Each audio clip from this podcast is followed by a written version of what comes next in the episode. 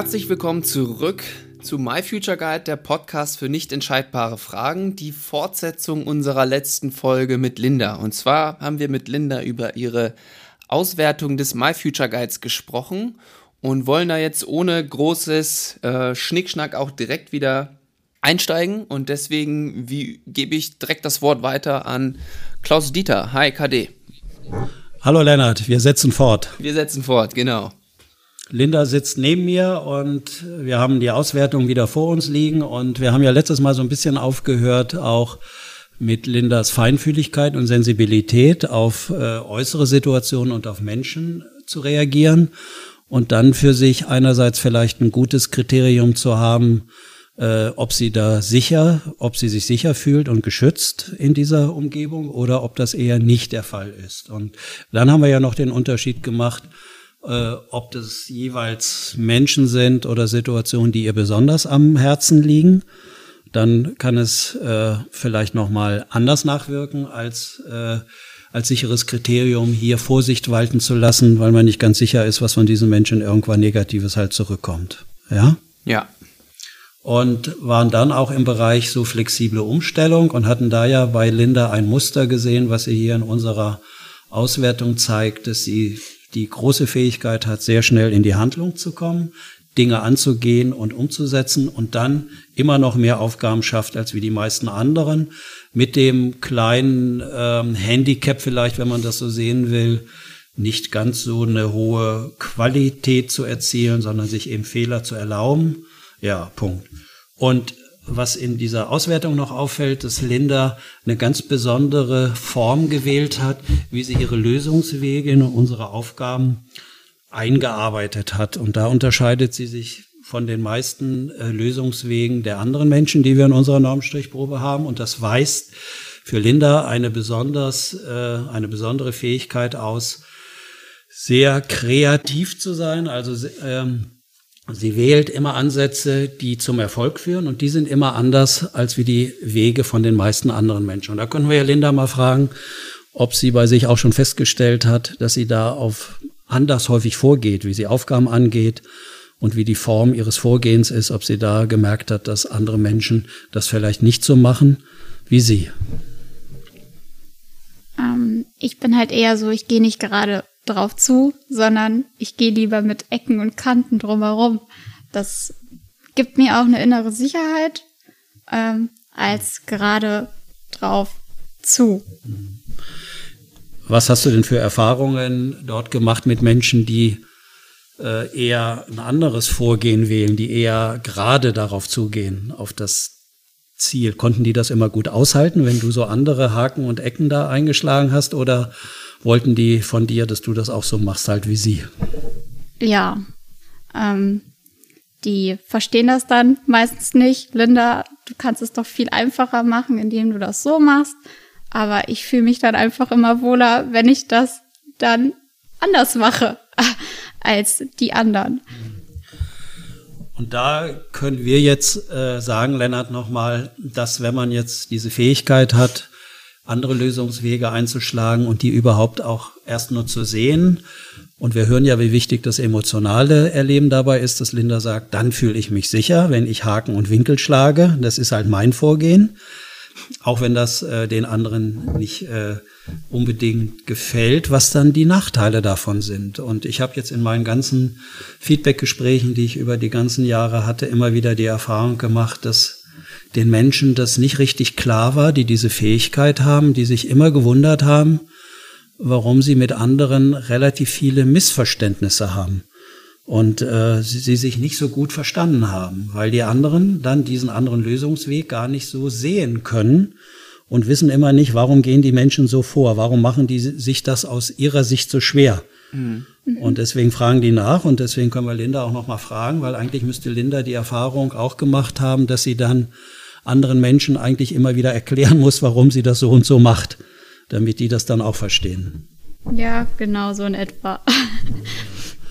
und das wäre für unsere Fragen im Job natürlich wichtig, wenn man das vorher weiß, damit man dann mit anderen nicht so viele Missverständnisse hat, äh, damit die wissen, dass man nicht falsch unterwegs ist, sondern man kommt ja auch mit dieser Strategie zu richtigen Lösungen. Hm. Ähm, ja, wenn man das vorher weiß, dann kann man das halt mit mit einkalkulieren. Und, ja, das ist ja so ein äh, bisschen ein ganz gutes Beispiel dafür. Klaus Dieter, wenn ich dich ab und zu ja auch in deiner Arbeit in Unternehmen sehe, ist ja auch oft so ein Satz, der fällt von dir. Ähm, es geht hier gerade nicht um den Inhalt, ja, also um wie genau dieser Lösungsweg aussieht, sondern hier ist gerade ein ganz anderer Streitpunkt auf dem Tisch, der eher äh, emotional vielleicht besetzt ist. Also, dass jemand das nicht wirklich nachvollziehen kann, warum das jetzt so gemacht wird. Nicht, weil das irgendwie inhaltlich falsch oder so ist, sondern einfach, weil es anders ist, als der Gegenüber das vielleicht gewohnt ist. Absolut. Das ist ja sowieso äh, die Fähigkeit, glaube ich, die man dann auch ausbilden sollte, dass man sich mal ein bisschen von dem Inhalt, worum es jeweils geht, äh, löst und lösen kann überhaupt, weil Inhalt äh, ist häufig auch emotionalisierend und viele äh, in Mitarbeiterteams oder äh, halt an der Arbeit müssen natürlich inhaltliche Lösungen finden für ihre Fragestellung. Und dann fangen die auch häufig an, sich mit irgendwelchen Inhalten auseinanderzusetzen. Aber eigentlich kommen sie dann nicht zu einem gemeinschaftlichen Ergebnis oder zu guten Entscheidungen, weil sie sich eigentlich nicht wirklich verständigen können aufgrund der unterschiedlichen Vorgehensweise und der Sichtweise. Also auch inhaltlich würde Linda natürlich ganz andere Sachen sehen, also in dem Inhalt, um den es halt geht, als wie jemand anders. Und die glauben immer noch, es geht dann um die unterschiedlichen Sichtweisen zum Inhalt. Hintergrund ist aber, dass es eigentlich nur unterschiedliche, wie wir das nennen, Formwahrnehmungen sind, die jemand hat. Ja. Und deswegen ist es gut, wer andere Menschen unterstützen will, sage ich mal ein bisschen altklug jetzt, aber aufgrund meiner Erfahrung lässt sich das einfach gut sagen.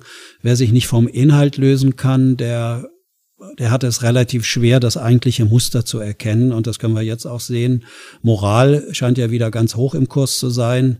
Äh, moralisch richtig zu reisen, zu fahren, zu essen, zu leben überhaupt und wie schnell da, äh, wie schnell man da moralisch halt verurteilt werden kann von anderen, wenn man scheinbar nicht das Richtige macht, ja. Und dann ist man eigentlich schnell weg von Verständigung, dann geht's genau darum, wer ist hier richtig und wer ist falsch. Und ja, das wollen wir ja nun nicht haben. Ja, und, und jetzt hat ja quasi Linda durch den Future Guide oder sie ist sich jetzt dem bewusst, dass sie da manchmal so ankommen kann und die kann das dann, auch wenn der Gegenüber das vielleicht nicht trennen kann, wahrscheinlich schon für sich dann besser einordnen, als vielleicht noch bevor man diese, diese Kenntnis über die eigene innere halt, äh, Haltung hatte. Absolut, das wird so sein. Und ja. jetzt ist es an Linda, wenn sie jetzt im August anfängt und sie hat ja wieder mit anderen Menschen zu tun, äh, zu entscheiden, stelle ich meine sensiblen Wahrnehmungen, was ich hier wahrnehme, was vielleicht auch nicht ganz so gut läuft, sehr zeitnah schon zur Verfügung, obwohl ich noch fremd bin, oder mache ich es nicht? Macht sie es nicht, haben die anderen auch nicht die Möglichkeit von Lindas feiner Wahrnehmung äh, zu partizipieren. Äh, ja, macht sie es, kann sie vielleicht schnell auch in Ungnade fallen, so nach dem Motto, was will die denn? Die ist erst seit kurzem hier und erzählt uns schon mal, was hier bei uns vielleicht nicht so gut ist und nicht so gut läuft. Ja, okay, aber gucken wir noch mal noch mal weiter, äh, was bei Linda im Rahmen ihrer Auswertung noch auffällt und was noch mal eine wichtige Geschichte ist, dass sie eben ähm, ihre Impulse, also ihre Impulse vielleicht nicht ganz so gut kontrolliert, wie das bei anderen der Fall ist. Damit, das hat den Vorteil, dass andere sie sehr leicht, äh, dass sie für andere sehr leicht einschätzbar ist. Man erkennt ihr eigentlich immer sehr schnell schon an, obwohl sie nicht sagt, ob sie sich wohlfühlt oder nicht so wohl. Ein offenes Buch. Meine Kollegen sagen immer sehr gerne, Linda, du bist ein offenes Buch. genau. Und wenn man jetzt so ein offenes Buch fühlt sich ist, denn jetzt gerade wohl oder es ist auch gerade ungünstig? Äh, ich glaube, sie fühlt sich einerseits wohl, glaube ich, aber andererseits ist ja das auch ein bisschen nah, was alles hier so rauskommt und besprochen wird. Und äh, ja, und das absolut ist verständlich. aber, glaube ich, ja, das ist absolut nachvollziehbar und verständlich. Und äh, darin könnte ja dann auch für andere, die das dann durchführen, der Vorteil liegen, dass man da vielleicht auch mit Sachen in Kontakt kommt und Berührung, die man irgendwie ahnt und spürt, dass das so ist. Da nickt Linda jetzt eifrig. Hm. Und gleichzeitig mag man ja auch immer nicht so wirklich auf seine eigenen Anteile schauen, die man vielleicht gar nicht so gern mag an sich. Mhm. Ja? Wo man nicht so eine positive Einstellung zu gefunden hat bisher und die er ja gar nicht haben möchte. Da können wir, können wir sie ja noch mal kurz fragen, ob sie damit was anfangen kann. Ja, das auf jeden Fall. okay. Also du hörst, Lennart, da ist Linda genauso wie andere Menschen auch. Auch die müssen für sich eine gute Haltung finden. Wie kann ich mit meinen Anteilen auch umgehen? Wie kann ich die vielleicht auch würdigen und wertschätzen? Also einen liebevollen Umgang in mir finden für Anteile, die ich gar nicht so gern mag. Warum ja. auch immer nicht. Ne? Aber das ist dir wahrscheinlich auch nicht fremd, Lennart. Das ist mir absolut nicht fremd, aber äh, wenn ich dann weiß, wenn jemand eine Auswertung, äh, wenn jemand wie du die Auswertung mit mir machst, da, du machst das ja sehr wertschätzend, da, da fällt mir es mir dann leichter, äh, mich dann da, da doch mal hinzugucken und da meinem inneren Impuls zu sagen, ah, ist doch alles nicht, ne, möchte ich gar nicht drüber nachdenken, äh, da doch nachzugeben und mich da mal zu öffnen. Ähm, ja, hatten wir ja auch schon in der Folge davor ein bisschen drüber gesprochen ähm, mit meiner äh, Fahrradaktion da. Aber will ich jetzt nicht zu sehr ins Detail gehen. Nee, wir wollen das nicht wieder aufwärmen, äh, vor allen Dingen, da du ja auch nicht so eine große Fehlerverzeihung hast. Nee, eben.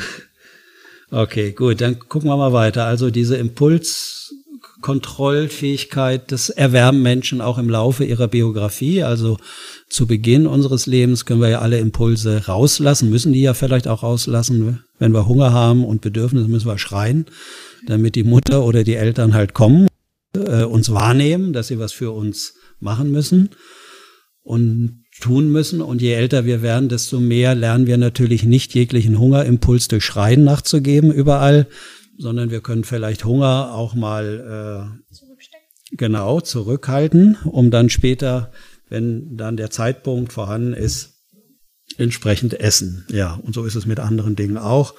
Auch müssen wir lernen, äh, nicht gleichzeitig dem Impuls nachzugeben, Wasser zu lassen, sondern äh, vielleicht haben wir ja im Alter dann keine Windeln mehr nötig und können das dann regulieren, indem wir dann die Orte aufsuchen, wenn der Zeitpunkt vorhanden ist. Also das verbirgt sich hinter Impulskontrolle, was auch eher als Fähigkeit äh, im Frontalhirn liegt. Und jetzt lernen aber Menschen unterschiedlich mit diesen Impulsen umzugehen. Also die einen lernen sie so stark zu kontrollieren, dass es für sie gesundheitliche Schädigungen hat im Laufe ihres Lebens, ja. Also die sind so kontrolliert unterwegs, äh, versuchen jeden Impuls, der da hochkommt, irgendwie regulieren zu können. Das sind die, die später so psychosomatische Sachen gern ausbilden, weil sie ihr, ihren Körper systematisch überfordern. Die merken auch viel später, wenn sie mal eine Pause machen müssen oder müssen mal wieder irgendwie Abstand nehmen zu ihrer Arbeit.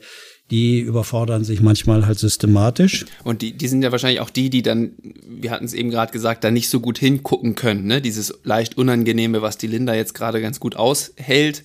Ja. Ähm, ich glaube, ich glaube, hier, Lennart, ist es eher so, die wissen gar nicht, dass sie im Vergleich mit anderen so gute äh, Impulskontrollfähigkeiten haben und denken, das ist so normal, hm, wie sie okay. das machen. Dass ja. sie länger arbeiten können als andere, dass sie länger äh, äh, halt Hunger aushalten können und so weiter. Ja, also das ist einerseits wiederum eine Fähigkeit, dass man das alles machen kann, aber wer das extrem ausgeprägt hat, muss auch besonders sensibel und extrem darauf achten, dass er eine Ausgleichsregulation mhm. vornimmt. Ja. Und wenn man das nicht selbst merkt, dann ist das natürlich schlecht. Dann braucht man andere im Außen, die einem sagen, so, jetzt hör mal auf zu arbeiten, steh mal auf und lauf mal ums Haus oder sowas. ja, genau. Ja. Ja. aber bei so, der Linda ist es ja anders, ne? Ja, bei Linda ist es äh, hier in der Auswertung so, dass sie scheinbar äh, das eben nicht so stark macht. Hat sie ja gesagt, ich kontrolliere nicht lange, wenn ich was sehe, dann habe ich vielleicht eine Anfangshürde, aber da springe ich drüber und dann mache ich los sozusagen.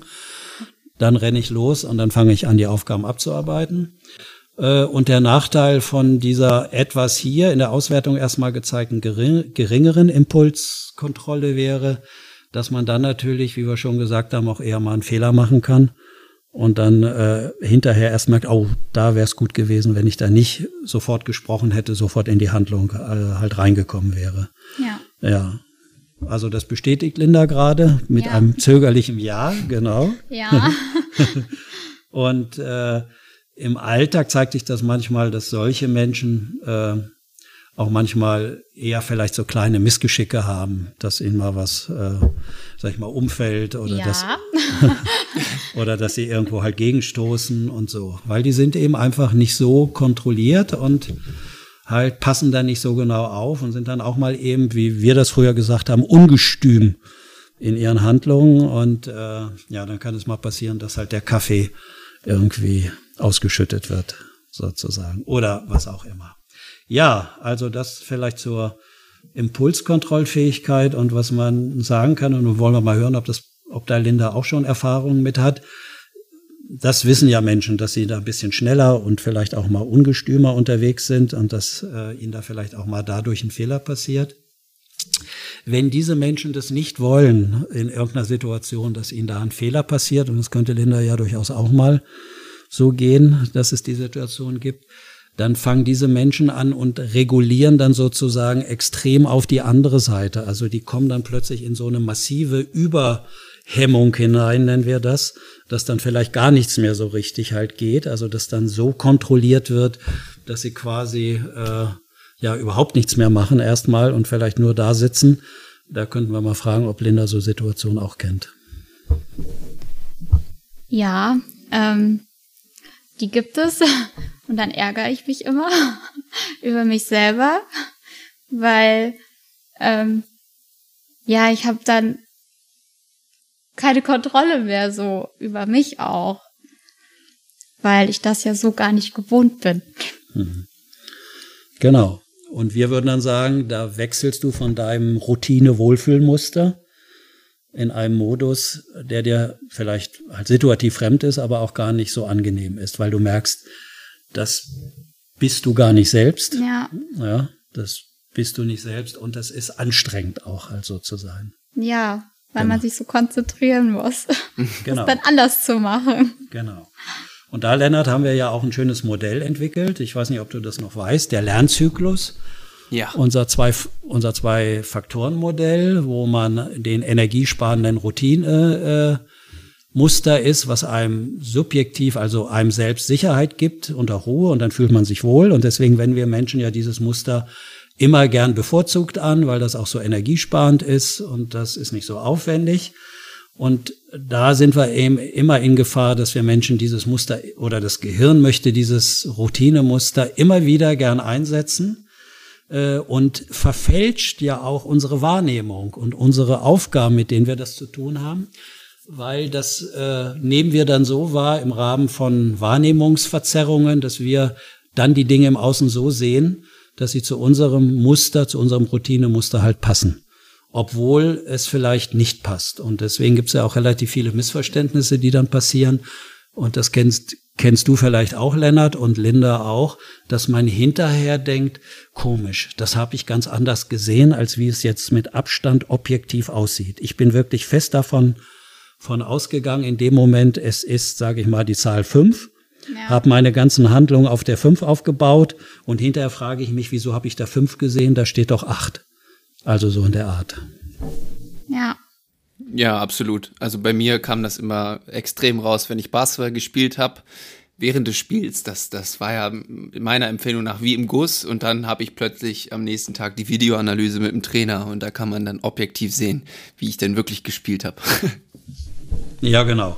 Das wäre nochmal wunderbar. Lennart, ein anderes Beispiel halt auch aus dem Sport. Ja. Und äh, so passieren uns Menschen Fehler, dass wir manche Dinge einfach anders sehen, hören, bewerten und interpretieren. Und dann sind wir selbst sicher, wenn, wenn unser Muster an und dann, ach Gott, ja, dann sind wir wirklich halt überrascht, wenn das so passiert. Ja, und das ist jetzt gerade ja bei Lernen und Veränderung und äh, Entwicklung oder bei der Entfaltung von Potenzial so eine besondere Hürde. Wie kann man Menschen wirklich einladen, aus diesem energiesparenden Routinemuster rauszukommen, obwohl es uns so viel Sicherheit gibt? Und wir uns da so wohlfühlen. Und das ist eigentlich, wenn wir neurobiologisch gucken, das ist eigentlich Lernen. Und äh, das kennst du vielleicht auch, dass, äh, also mir ist das natürlich auch sehr vertraut, dass wir Menschen dann auch die Fähigkeit haben, uns die Wirklichkeit schön zu lügen, sozusagen. Also, dass wir uns das so lange hin erklären, dass wir doch weiter mit unserem äh, halt Routinemuster unterwegs sein können. Und Gerald Hüther hatte ja äh, in der Podcast-Folge, ich weiß jetzt gerade nicht, wie da die Überschrift war, Angst, die wir gefunden ein hatten. Ein liebevoller Botschafter, Fragezeichen. Genau, Angst, ein liebevoller Botschafter. Und da kam ja auch gut raus, als wir ihn gefragt haben, wann er denn wirklich Veränderungen, also Neuentwicklungen in seinem Leben vorgenommen hat. Und da hat er gesagt, wenn wirklich etwas passiert ist, was ihn tief emotional berührt hat und angesprochen hat, um in seiner Sprache zu bleiben, wenn es richtig unter die Haut ging. Mhm. Nur dann scheinen Menschen wirklich diesen großen Sprung von ihrem sicherheitsspendenden Routinemuster machen zu können, wenn sie wirklich die Erfahrung machen, so geht es hier nicht weiter. Da würde ich jetzt direkt mal die, die Linda gerade fragen.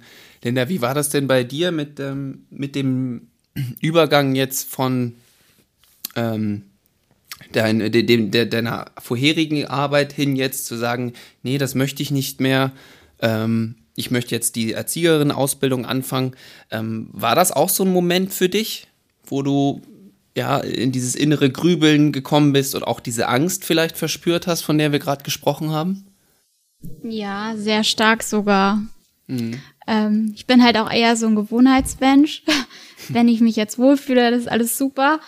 Aber eine Veränderung ist dann wieder schrecklich für mich. Und ähm, denen das zu sagen, hey Leute, ich möchte was anderes machen, damit habe ich bestimmt zwei Wochen, jeden Tag habe ich den Ansatz versucht, aber ich habe nicht gefunden. Ich konnte es dann emotional nicht. Mhm. Ähm, ja, bis ich dann auf einmal heult im Auto saß bei meiner Arbeitskollegin und die mich dann erstmal gefragt hat, Linda, was ist eigentlich mit dir? Mhm. Du bist schon total komisch die letzten Wochen. Ähm, jetzt hau raus. So, und na, dann hat's dann funktioniert. Also es war sehr, sehr emotional, mhm. dieser Sprung. Das ist ja auch ganz, ganz interessant, wie du das erzählst, auch den anderen gegenüber, ne? Wie du das denen klar machen kannst. Und da kommt dann ja wieder ganz schön deine, deine Außenorientierung zur Geltung, sage ich mal. Oder Klaus-Dieter? Naja, ich würde es so formulieren, Linda möchte natürlich auch, dass es den Menschen, die ihr wichtig sind, dass es denen halt gut geht und dass die sich wohlfühlen. Und ich glaube, dass Linda das so wahrgenommen hat. Sie, sie hat sich ja sehr wohl gefühlt und ihr Chef oder halt Chefin und die anderen da äh, das hat sie ja auch wahrgenommen. Und wenn Linda sich wohlfühlt mit anderen Menschen in Beziehung, dann antizipieren ja so Menschen wie Linda äh, manchmal, glaube ich, auch nicht ganz äh, zu Recht, dass andere Menschen das wehtut oder dass die das gar nicht so gern hätten, wenn sie jetzt einen eigenen Wunsch formulieren und sich da vielleicht halt rauslösen wollen. Also ich glaube, dass dieses Schwerfallen anderen, was was äh, mitzu Teilen auch daher kommen kann, anderen, äh, anderen nichts, äh, nichts Unangenehmes mitzuteilen, dass es denen vielleicht schlecht geht, sondern die, oder einfach formuliert, die möchten, dass es anderen auch gut geht und sie wollen nicht dafür halt verantwortlich sein, mhm. dass es denen jetzt halt schlecht geht, glaube ich. Ja. Und dass die Kollegin dann sagt, hey Linda, was war eigentlich los mit dir in den letzten Tagen? Äh, das spricht dann wahrscheinlich dafür, Linda, dass du dann in so eine ja in diese andere Haltung, in dieses andere Extrem gekommen bist, ne? Mit wahrscheinlich mit dem inneren, ähm, mit der Impulskontrolle, dass du dich da ganz stark kontrollieren musstest, dass irgendwie äh, und dass das die anderen natürlich direkt gemerkt haben, dass du irgendwie anders drauf bist. Ja. Ja, die merken das, die haben das sofort gemerkt. Hm. Klar haben sie mich dann immer wieder gefragt und ich bin dann ausgewichen. Ähm, ja, aber die haben das schon gemerkt. Ja. Und das offene ja, Buch. Das offene Buch, ja. ja genau. Und was Lennart natürlich äh, hier nochmal wichtig ist zu unserem äh, zu unserem Namen, den wir ja haben, auch die nicht entscheidbaren Fragen. Das wäre jetzt zumindest für Linda eine richtig klassische, nicht entscheidbare Frage. Und das kann dann lange dazu in Menschen führen, wie Linda das gerade sagt, mindestens halt zwei Wochen, glaube ich, war das, mhm. Dass es innerlich hin und her geht. Man will was sagen, dann sagt man nichts, dann beißt man sich wieder auf die Zunge, dann sucht man nach einem günstigen Augenblick äh, wo man es anspricht, dann kommt der günstige Augenblick nicht und äh, manche machen das nicht nur 14 Tage, sondern die können das jahrelang machen mhm. und wägen dann ab und haben dann, was wir dann als so hin und her pendeln bezeichnen oder was in der Fach, Fachsprache auch Ambivalenzkonflikt äh, halt genannt wird. Die suchen dann vielleicht auch immer nach, nicht nach einem guten Weg was mitzuteilen, sondern ist die Entscheidung wirklich richtig? Soll ich gehen? Und, und, und. Ja, ich hatte halt auch richtig Angst. Wie reagieren die jetzt? Ähm, was halten die davon? Ähm, wie behandeln die mich jetzt die nächsten Monate für meine Entscheidung? Das war halt alles so ein Thema, was mich innerlich einfach auch richtig fertig gemacht hat, weil ja, ich hatte einfach Angst. Ja. So. Und jetzt stellt euch vor, ja, Linda hätte diese Feinfühligkeit gar nicht ausgebildet, so wie andere Menschen die würden, die richten sich immer nach ihren eigenen inneren Wünschen aus, egal wie es den anderen im Außen geht. Die würden sowas überhaupt nicht wahrnehmen. Die würden, ich sag mal, gnadenlos nur ihre, ihre Sachen umsetzen. Die könnten dann halt ruckzuck entscheiden und das ist den anderen egal. Da können wir eigentlich noch mal schön sehen, dass man nicht sagen kann, was ist, was ist das Richtigere eine gewisse Empathie und Mitfühlung zu haben mit anderen ist auch schön. Ist das aber so stark, dass man gar nicht im Leben seine eigenen Wünsche macht, ist es auch nicht gut. Ist man nur egoistisch unterwegs, egal wie es anderen halt geht, sozusagen sozial unempathisch und gar nicht einfühlbar, ist es irgendwie auch nicht gut. Ja. Also da so ein gutes Maß immer zu finden, das ist ja für Menschen in wichtigen Entscheidungssituationen, die wir als nicht entscheidbar bezeichnen, ja immer schwierig so. Und hm. ja, das ist nochmal eigentlich ganz schön daran zu sehen. Ja, und was hat dir da geholfen, Linda? Da vielleicht aus diesem, also du, obwohl du hast es ja eigentlich schon ein bisschen gesagt, deine Kollegin hat dich angesprochen. In der ersten Folge ja. hast du auch schon deinen dein, dein Freund, glaube ich, ein bisschen äh, hervorgehoben, genau, dass der halt dir da geholfen hat total unterstützt hat mich dann halt auch seelisch mein Freund. Mhm. Der ist dann halt auch immer auf mich zugekommen und meinte, hey, jetzt red mit denen, jetzt mach mit, jetzt spiel auch mit offenen Karten und ja, also ohne ihn hätte ich das auch, glaube ich, gar nicht geschafft, mhm. diese Brücke zu über zu ja zu übergehen. Was ja auch noch mal zeigt, äh, dass so, wie wichtig es ist, auf der anderen Seite Menschen zu haben, die auf der anderen Seite stehen der Entscheidung, wo wir eventuell halt hinwollen. Mhm. Aus sich selbst heraus, wenn solche Menschen ganz allein damit wären, dann kommen die vielleicht nie da raus, weil die andere Seite dann so so mächtig weiter ist und äh ja wie meine Familie. Als ich das erste Mal meiner Oma erzählt habe, dass ich eine neue Ausbildung anfange, die war dann total emotional aufgelöst. Wie kannst du das nur machen? Du hattest einen festen Job und dann jetzt was Neues anfangen. Und ja, da war ich halt auch wieder gespalten. Mhm. Mache ich das jetzt? Mache ich das nicht? Ist das jetzt richtig? Ist es jetzt nicht richtig? Ja. Was ja für uns nochmal zeigt, Lennart, das haben wir ja in den ersten Folgen äh, auch durchgesprochen. Ähm, wie schwer es dann sein kann, mit anderen zu sprechen, wenn die ihre eigenen Wünsche uns wieder mitteilen und wenn die dann für uns wichtig sind, wie dann wieder die Ambivalenzkonflikte angeheizt werden. Ja, genau, da geht es dann wieder von, von vorne los. Ne? Nachdem du gerade es endlich genau. geschafft hattest, ja. dich jetzt dafür zu entscheiden, kommt dann doch nochmal wieder ein anderer Impuls, der dich ins Grübeln bringt. Hm. Genau. Deswegen ist es ja immer gut, bei solchen nicht entscheidbaren Fragen irgendwann gar nicht mehr mit anderen großartig darüber zu sprechen, wenn man es wirklich entscheiden will. Wenn man selbst vielleicht gar keine Entscheidung äh, so schnell finden will, muss, müsste man viel mit anderen darüber sprechen, weil der eine erzählt einem, mach die eine Seite und der andere sagt einem, mach die andere Seite. Ja. Genau. Mit seiner ja. jeweils individuellen Wahrnehmung natürlich auch wieder. Ne? Das hatten wir ja vorhin auch schon angesprochen, wie unterschiedlich das sein kann. Ja, und die Oma, ja, wenn wir da mal hingucken wollen, die macht das natürlich nicht in der Absicht, äh, die Linda da irgendwie einzuspannen für ihre eigenen Wünsche und Zwecke. Vielleicht war das für die Oma in ihrem Leben wichtig, mhm. weil die vielleicht viel Unsicherheit erlebt hat und erfahren hat. Wenn man einmal einen Job hat, dann sollte man gucken, dass man den weiterführt und dabei bleibt, weil ihr das scheinbar halt Sicherheit gibt. Und da die Oma wahrscheinlich für Linda nichts Schlechtes möchte, wird sie, wird sie ihre selbst äh, erlebten äh, Erfahrungen natürlich ganz gern weitergeben und möchte natürlich nicht, dass Linda irgendwelche Unsicherheiten hat in ihrem Leben. Also so müsste man das dann vielleicht einschätzen können. Gut, gucken wir nochmal in unsere Auswertung. Ja, hast du noch eine äh, coole Metakompetenz am Start dahin? Ja, eine, eine coole Auswertung. haben wir hier noch. Also wir haben natürlich noch viel mehr, aber das können unsere Hörerinnen und Hörer ja selbst dann mal ausprobieren. Ähm, wenn wir mal angucken, wie Menschen Probleme äh, angehen, dann haben die einen vielleicht so eine Affinität, das intuitiv zu erspüren und dann gleich in die Handlung zu kommen und die anderen planen vor. Das hatte ich zu Beginn schon mal gesagt, aber in der Auswertung kommt noch mal ganz klar raus jetzt im Bereich Problemlösungsorientierung, wie stark Linda intuitiv vorgeht. Also da hat sie wirklich unheimlich große Fähigkeiten im Vergleich mit anderen und wie wenig sie im Inneren verharrt und erstmal, sage ich mal, einen Sicherheitsplan malt und zeichnet.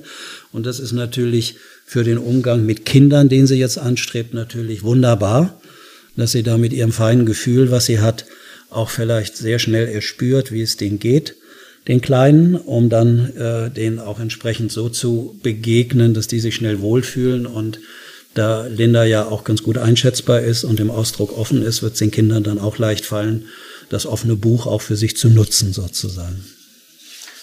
Ja, äh, dann haben wir natürlich auch einen Auswertungsbereich Kontakt und Wirkung, haben wir jetzt schon viel drüber gesprochen. Auch das könnte neugierig machen. Äh, wie offen ist da jemand äh, einschätzbar? Und das läuft natürlich viel auch über die Mimik und über den nonverbalen Ausdruck im Gesicht. Und wenn ihr Linda sehen könntet, dann kann man das bei ihr wirklich wunderbar sehen. Ja, also da wird alles sofort sichtbar.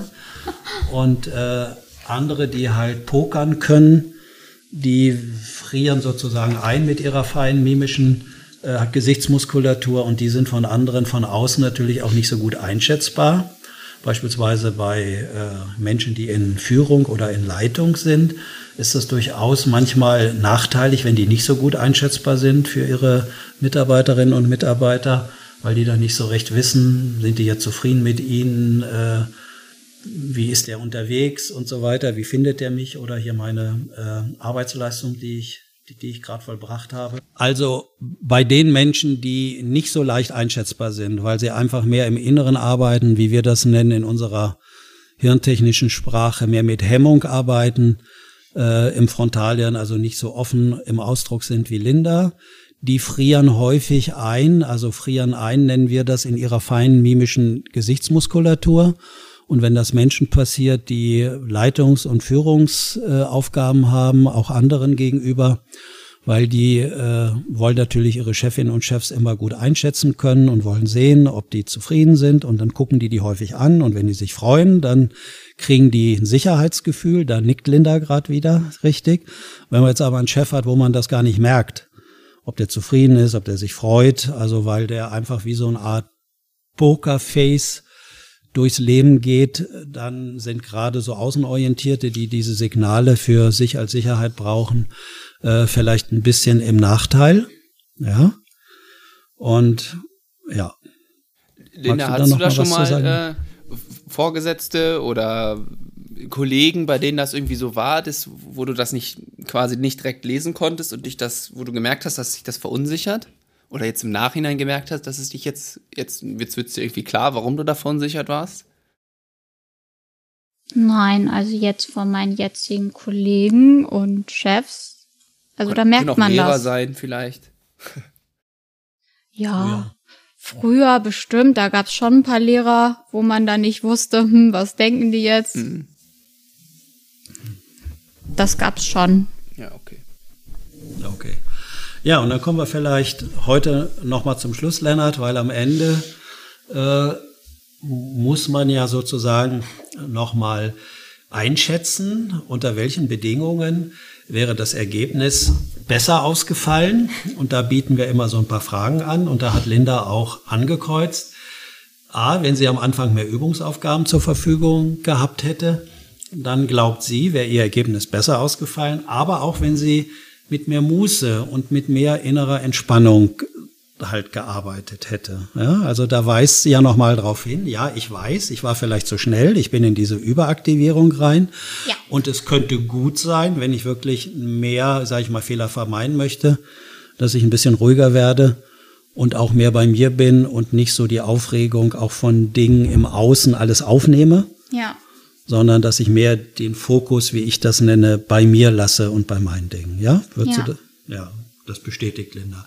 Und was aber auch auffällig ist, jeder Mensch hat ja seine eigenen Bewertungskriterien, ob er mit seinen Fehlern, sag mal auch mal liebevoll und großzügig umgeht oder ob er sich sehr, sehr hart anguckt und bewertet. Und so müssen äh, unsere Durchführenden ja auch hinterher nochmal einschätzen, wie sie ihre eigene Leistung so selbst sehen und äh, beurteilen. Und da hat Linda äh, angekreuzt, irgendwie so mittelmäßig.